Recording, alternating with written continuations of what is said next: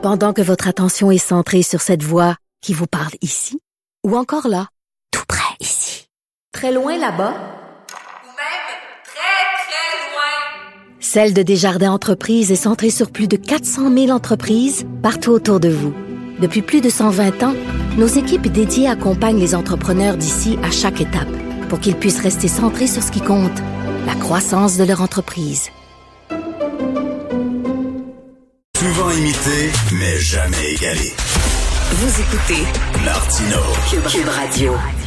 Très grosse nouvelle pour les cinéphiles. Dans le milieu du cinéma, très grosse nouvelle. Les studios Warner Brothers ont annoncé que tous leurs films prévus pour 2021 aux États-Unis, dont Dune, de Denis Villeneuve, qui est probablement le film le plus attendu de la décennie, et Matrix 4, aussi extrêmement attendu, vont être diffusés sur leur plateforme de vidéos sur demande parallèlement à la sortie en cinéma. Et moi, ce que je dis, c'est que ça, c'est un test. Ils vont regarder euh, l'argent qui va rentrer si c'est un succès.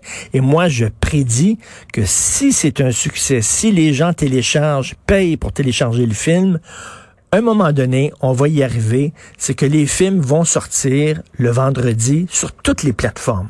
Si tu veux le voir au cinéma, tu le vois au cinéma. Si tu le voir sur ton cellulaire, tu le regardes sur ton cellulaire. Tu veux le voir sur ta grosse TV à écran plat, sur ton ordinateur.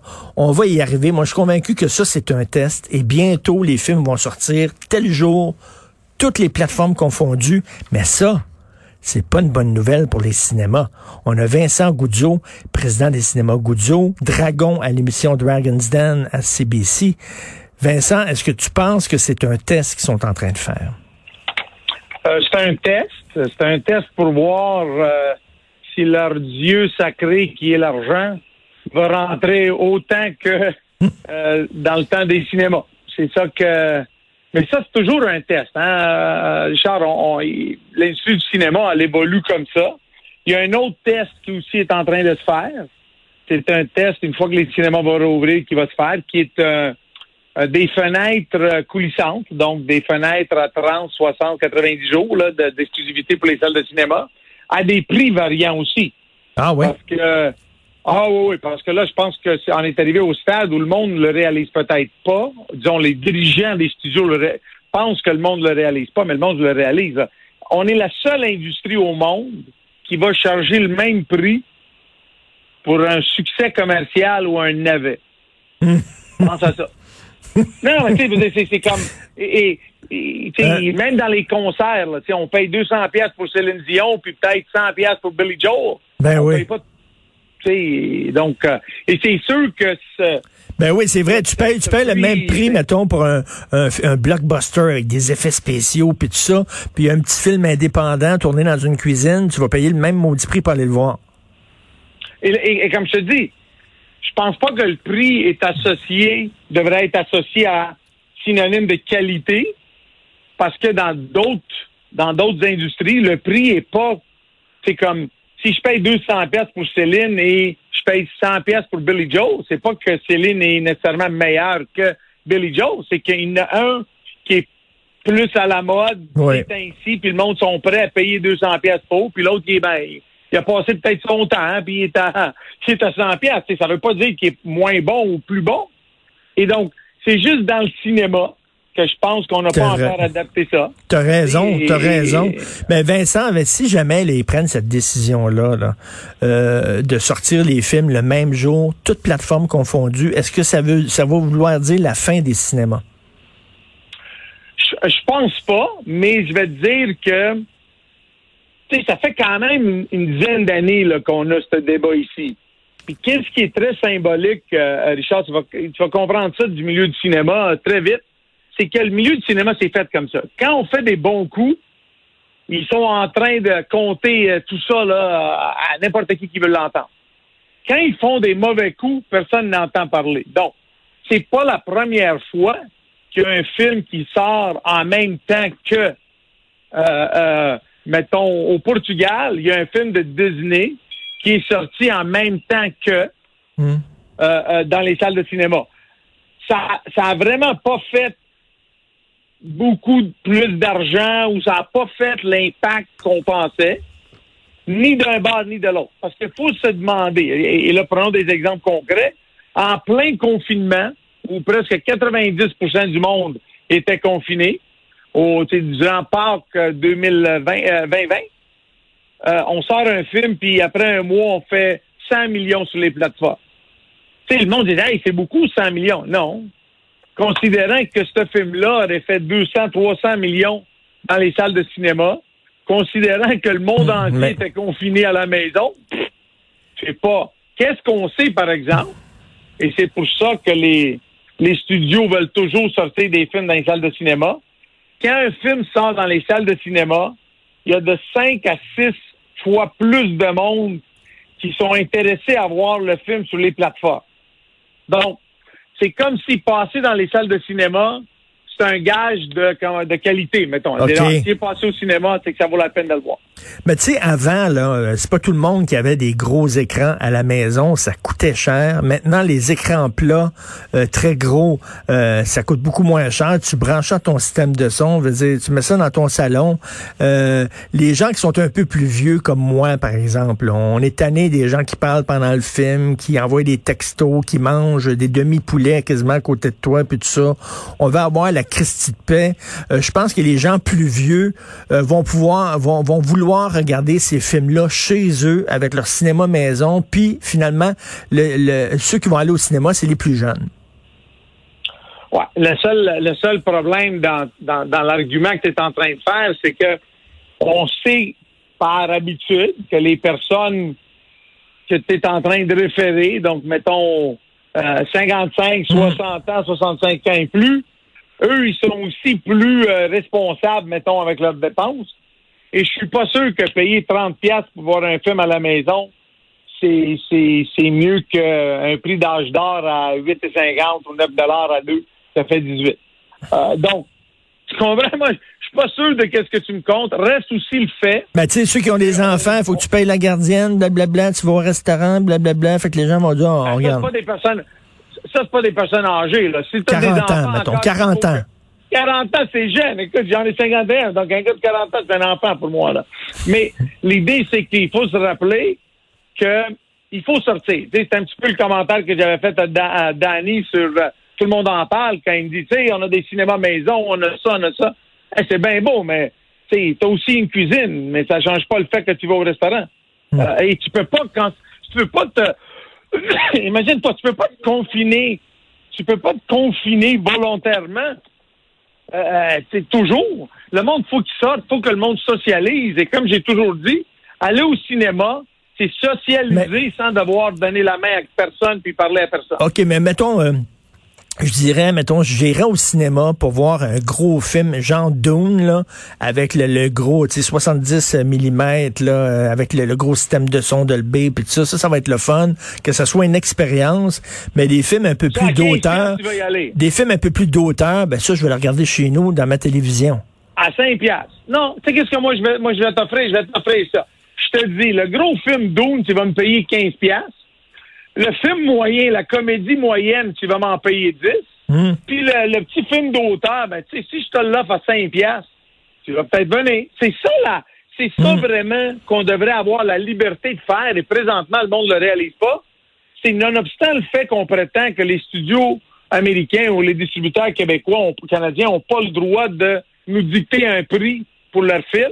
La vérité, c'est que présentement, avec le, le- le- la méthode de contrat qu'on a avec eux, je pourrais pas, moi, avoir des prix variés. Et c'est ça qu'on est en train de négocier. Elle dit, pourquoi je pourrais pas vendre, mettons, Titanic à 15 puis vendre, euh, je sais pas quoi, moi, un autre film secondaire à, à, à, 15 à 10, puis un Denis Côté à, à 5.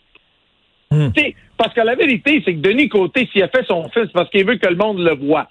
Donc, moi, j'aime toujours dire, l'exemple que j'utilise toujours parce que ça, ça rend personne sensible, c'est Woody Allen. Il y a peut-être du monde qui découvrirait un Woody Allen, puis il croirait qu'il n'a pour son argent à 5 versus Ben, à 15 OK, puis tu sais, euh, de, de temps en temps, il y a des cinémas qui passent des classiques du cinéma. Comme moi, j'aimerais ça revoir The Exorcist, qui est un de mes films fétiches. J'aimerais ça revoir The Exorcist sur grand écran. En, en, en, avec une image là, parfaite et tout ça. Euh, puis ça me coûterait, mettons, comme euh, à l'époque des cinémas répertoires, c'est ça, comme tu dis, 5 piastres. Euh, Est-ce que ça marcherait, ça? Pour un- pour Oui, un- mais c'est ça que moi, mais, mais c'est exactement ça que moi je prétends. Moi je dis pourquoi est-ce qu'il faut qu'on le fasse dans des vieux cinémas que parce qu'on ne sait pas quoi faire avec le vieux cinéma, ben on va juste réduire le prix puis jouer des vieux films?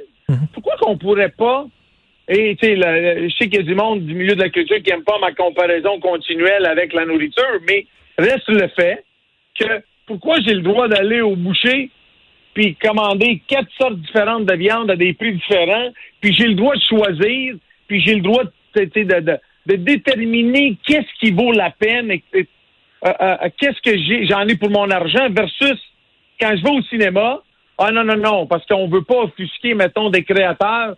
Donc, tous les films doivent être à 12 parce que si on a des films à 6, c'est, ça veut dire que c'est moins bon. Mais, donc, je dois comprendre que le mardi soir, quand c'est à moitié prix, le monde, quoi, ils disent, Ah, on va aller voir des films moins bons. C'est pas vrai. Le monde dit, écoute, j'ai un aubaine, puis j'y vais le mardi. Non, c'est une bonne idée, mais, mais écoute, là, on mise beaucoup sur Dune. juste des bonnes idées, Richard. Juste des bonnes idées, moi. On, on mise beaucoup sur Dune, mais regarde, on a misé beaucoup sur Tenet, puis ça n'a pas super marché, Tenet, là.